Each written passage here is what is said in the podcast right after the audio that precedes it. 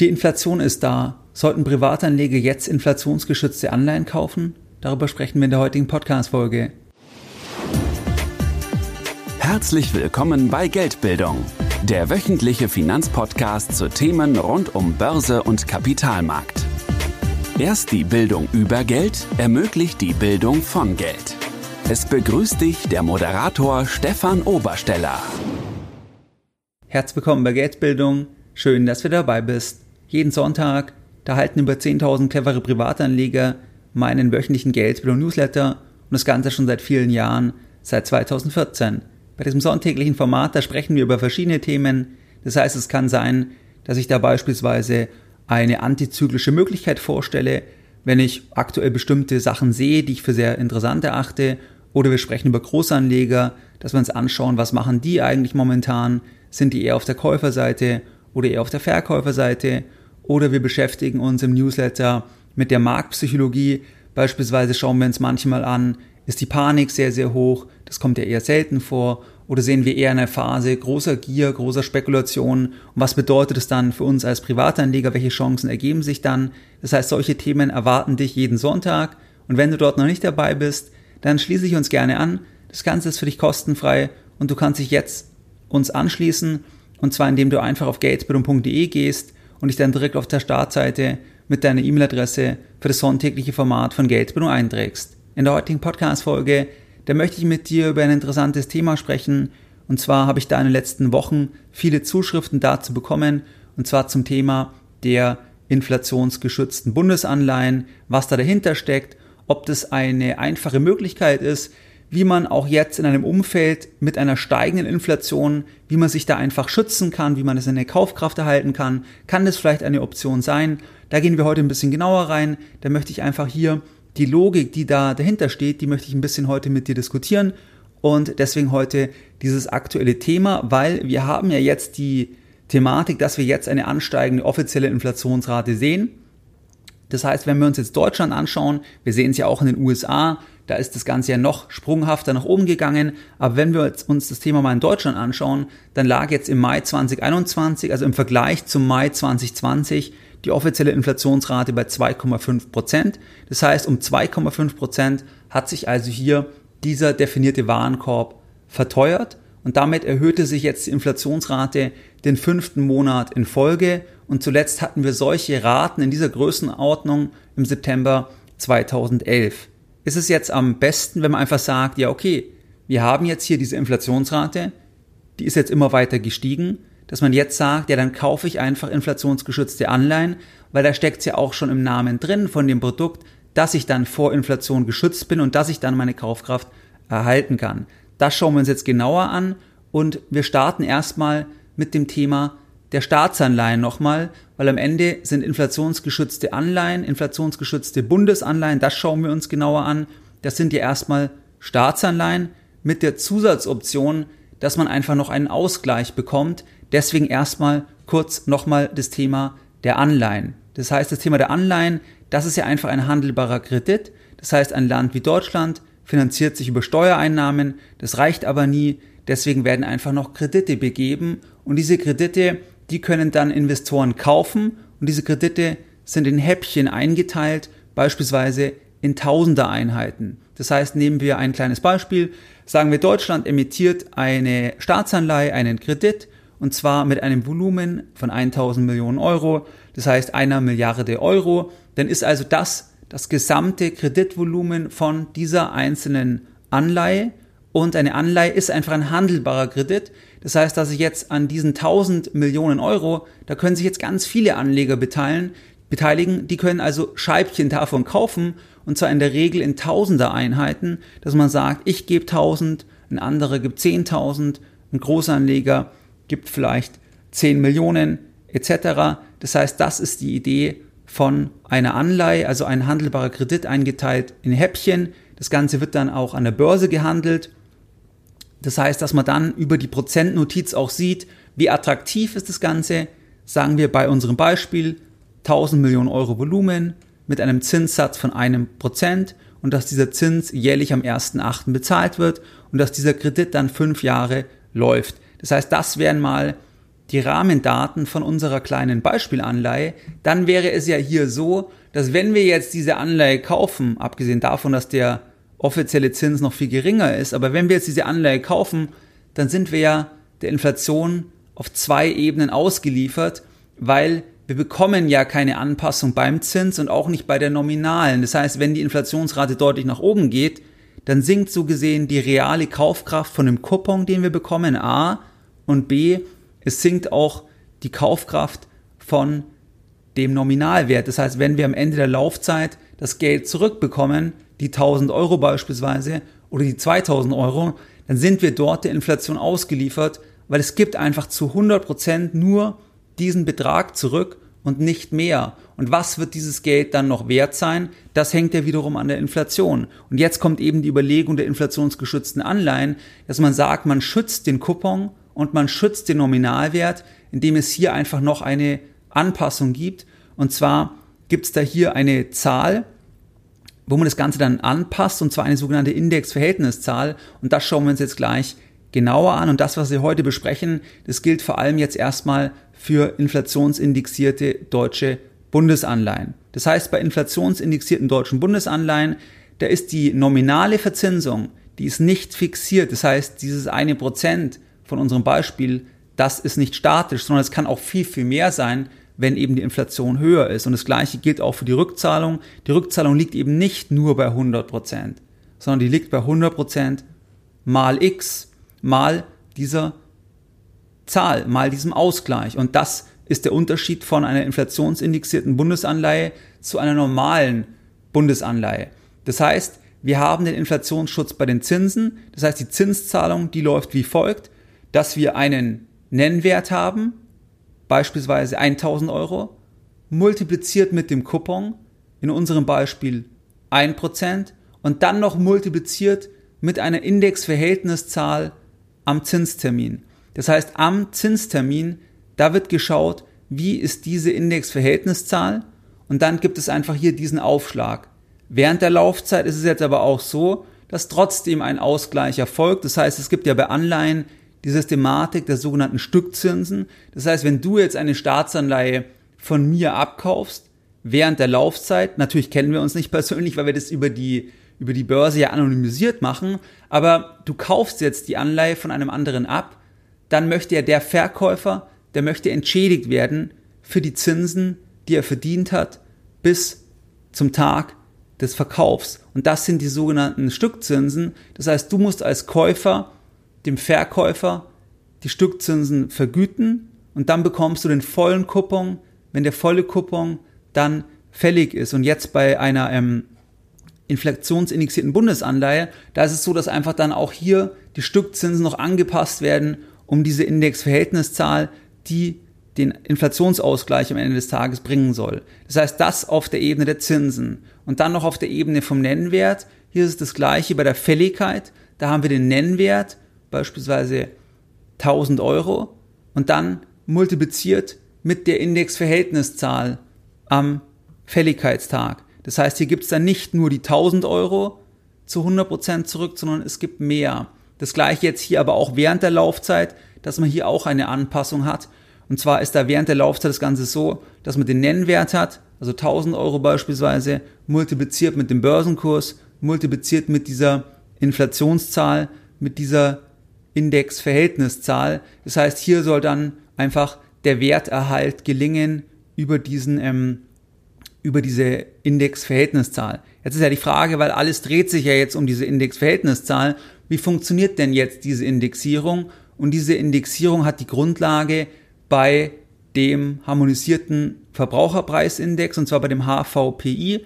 Das heißt, was da rauskommt, das fließt dann in diese Indexzahl und das ist ja auch dann die Basis, inwieweit am Ende unser Coupon angepasst wird und inwieweit dann auch unser Nennwert angepasst wird. Das heißt, die relative Veränderung von dieser Inflationsindexzahl über ein Kalenderjahr, die gibt die jährliche offizielle Inflationsrate im Euroland dann wieder. Das heißt, das ist die Überlegung bei inflationsindexierten Bundesanleihen. Wann können wir jetzt mit inflationsindexierten Bundesanleihen Geld verdienen? Das heißt, wir verdienen Geld, wenn am Ende die Inflationsrate weiter steigt und oder bei sinkenden Zinsen. Das heißt, dann profitiert auch eine inflationsindexierte Bundesanleihe, so wie es ja auch eine andere Anleihe tut, dass die im Kurs steigt, wenn die Zinsen sinken, weil wir hier einen inversen Zusammenhang haben. Das heißt, fallen die Zinsen, dann sind bestehende Anleihen attraktiver. Das gilt auch für inflationsindexierte Anleihen. Hier einfach noch mit dem Zusatz, dass wenn die Inflationsraten ähm, steigen, oft hängt es ja miteinander zusammen. Das heißt, dass wenn die Inflationsraten steigen, dass dann auch die Zinsen steigen, aber muss nicht zwingend eins zu eins miteinander mitlaufen. Und hier ist es einfach so, dass wir hier noch diese Zusatzebene haben. Also wenn jetzt nur die Inflationsrate raufgeht, so gesehen, dass wir dann hier einfach mehr verdienen, was ja auch sinnvoll ist, was ja auch Sinn macht, weil wir ja dann über diesen Ausgleich mehr bekommen. Das heißt, wir bekommen ja effektiv am Ende der Laufzeit dann auch mehr Geld über diese höhere Indexverhältniszahl. Das heißt, das ist ein bisschen die Logik von inflationsindexierten Bundesanleihen. Und generell gilt hier auch der Zusammenhang wie auch bei anderen Anleihen, je länger die Anleihe läuft, desto stärker gilt der Zusammenhang. Auf der anderen Seite verlieren wir Geld, das heißt die Anleihe fällt erstmal, wenn die Inflationsraten runtergehen beispielsweise, weil dann bekommen wir ja weniger Geld über diese Indexverhältniszahl. Das heißt, das wäre dann ein Fall, wann inflationsindexierte Bundesanleihen fallen. Jetzt klingt es ja erstmal sehr interessant und man könnte ja jetzt sagen, okay, ich kaufe jetzt inflationsindexierte Bundesanleihen, weil wenn die offizielle Inflationsrate raufgeht, dann steigt die Indexverhältniszahl und dann verdiene ich ja auch mehr Geld beim Coupon und auch bei dem Nennwert, bei der Rückzahlung, weil es hier diesen Ausgleich gibt. Das könnte man ja jetzt erstmal überlegen. Und es gibt hier einfach einige Voraussetzungen oder einige Herausforderungen, besser gesagt, ähm, auf die ich aufmerksam machen möchte. Und zwar einmal ist es das Thema natürlich, dass der ganze Inflationsausgleich, der basiert auf der offiziellen Inflationsmessung. Das heißt, diese Indexzahl, die ist das Ergebnis von dem harmonisierten Verbraucherpreisindex, von dem HVPI. Das ist ja die Basis. Und da werden bestimmte Sachen berücksichtigt. Aber man könnte auch sagen, dass das Ganze nicht abschließend ist, weil beispielsweise Assetpreise unzureichend berücksichtigt werden etc. Aber die ganze Ausgleichszahlung erfolgt ja auf diesem Index, die Kompensation für die Inflation. Das heißt, hier könnte man in die Gefahr kommen, was in den letzten zehn Jahren beispielsweise der Fall war, dass einfach die Assetpreisinflation unzureichend reflektiert wird und dementsprechend dann auch die Kompensation bei inflationsindexierten Bundesanleihen unzureichend ist, weil wenn wir uns beispielsweise anschauen, sagen wir Eigentumswohnungen. Da gibt es zum Beispiel Zahlen vom VDP, von dem Immobilienpreisindex im ersten Quartal 2021. Da stieg hier das Ganze um 9,8 Prozent gegenüber dem Vorjahresquartal. Das heißt, auch wenn wir jetzt hier eine offizielle Inflationsrate haben von 2,5 Prozent, dann sehen wir beispielsweise bei Immobilienpreisen und Ballungszentren, da sehen wir höhere Inflationsraten höhere Preissteigerungen und das schon sehr lange. Teilweise auch bei Rohstoffen, da haben wir teilweise auch ganz extreme Inflationsraten gesehen. Natürlich ähm, fließen die auch mit rein mit einer bestimmten Gewichtung. Aber am Ende, wenn man mal anschaut, das Thema der Inflation, dann ist es eigentlich die Frage, wie ist dein Ausgabeverhalten? Also was gibst du aus und wie entwickeln sich die Preise von den Dingen, die du kaufen möchtest. Deswegen kann es auch gar nicht die Inflationsrate geben, weil jeder lebt ja komplett anders. Natürlich gibt es gewisse Überschneidungen, zum Beispiel eben Energiekosten, dass wahrscheinlich fast jeder, es sei denn, er lebt irgendwie als Einsiedler oder irgendwie im Wald, aber fast jeder wird irgendwelche Energiekosten haben. Ähm, aber, aber es kann da schon große Unterschiede geben, sei es jetzt im private Krankenversicherung, gesetzliche Krankenversicherung, Miete, Eigentum etc. Also hier kann man sagen, was ist dir wichtig, welche Produkte und Dienstleistungen kaufst du und wie entwickeln sich dort die Preise, das ist deine Inflationsrate. Und wenn du zum Beispiel eben sagst, ich will Immobilien kaufen und dann hast du halt eigentlich eine andere Inflationsrate, weil es ja auch ein sehr großer, also eine sehr große Ausgabe dann ist und man hier einfach eine, eine sehr hohe ähm, Preissteigerung gesehen hat. Das heißt, das wäre mal dieses erste Element, diese erste Herausforderung, die Frage der Inflationsmessung, ob man da d'accord geht oder ob man sagt, eigentlich ist das nicht ganz richtig, eigentlich ist die offizielle Inflationsrate irgendwie zu niedrig, meine persönliche ist zum Beispiel dann, dann höher. Dann die zweite Ebene, das ist das Thema, dass inflationsindexierte Bundesanleihen, das sind ja einfach Staatsanleihen, das ist ja die Basis.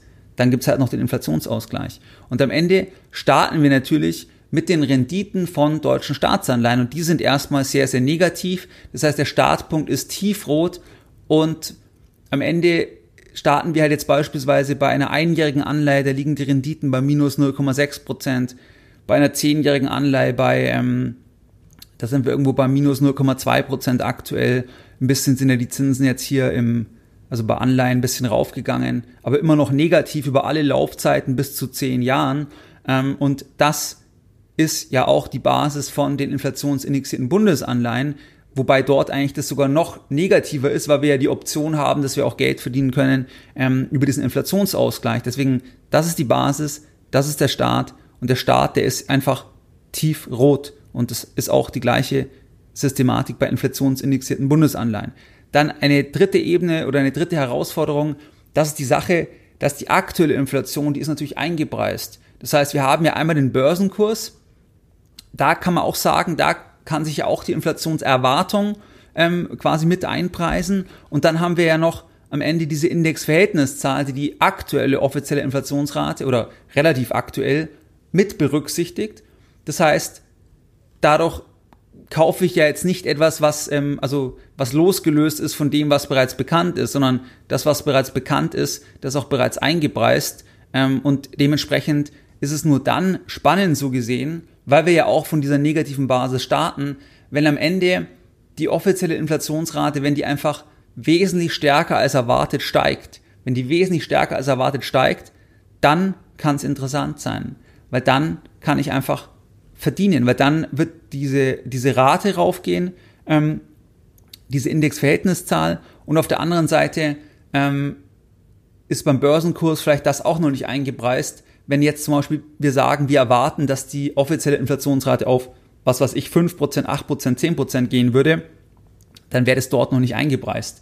Ähm, und, und dann könnte man da natürlich Geld verdienen. Aber du siehst jetzt erstmal, dass es doch gewisse Einschränkungen gibt und dass man nicht pauschal sagen kann, okay, hier steht drüber inflationsgeschützte Bundesanleihe und deswegen ist mein Geld ähm, sicher, sondern dass man da genau hinschauen muss und genau überlegen muss, was ist eigentlich mein Szenario und dass es auch nur in einem engen Korridor sinnvoll ist am Ende des Tages, hier dann diese Produkte zu kaufen. Auf der anderen Seite kann man sich auch überlegen, ob man nicht auf andere Sachen dann setzen kann, weil zum Beispiel ein großer Teil oder ein signifikanter Teil der Inflation ist ja beispielsweise auch das Thema der Energiepreise. Das heißt, auch dort kann man dann sagen, kann ich nicht da irgendwo profitieren.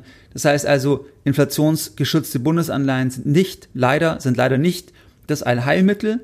Man kann aber in bestimmten Szenarien, kann man damit Geld verdienen. Man muss einfach schauen, ob das das eigene Szenario abdeckt, ob das dafür dann das richtige Vehikel ist. Und du siehst auch, dass es gar nicht so einfach ist zu berechnen.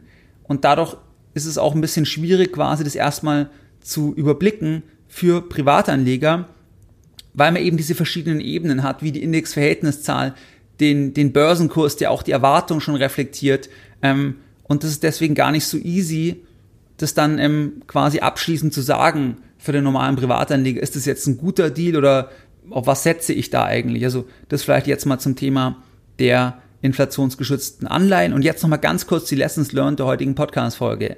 Wir haben uns heute das Thema der inflationsgeschützten Bundesanleihen angeschaut. Die Inflation ging jetzt im Mai auf 2,5 Prozent in Deutschland.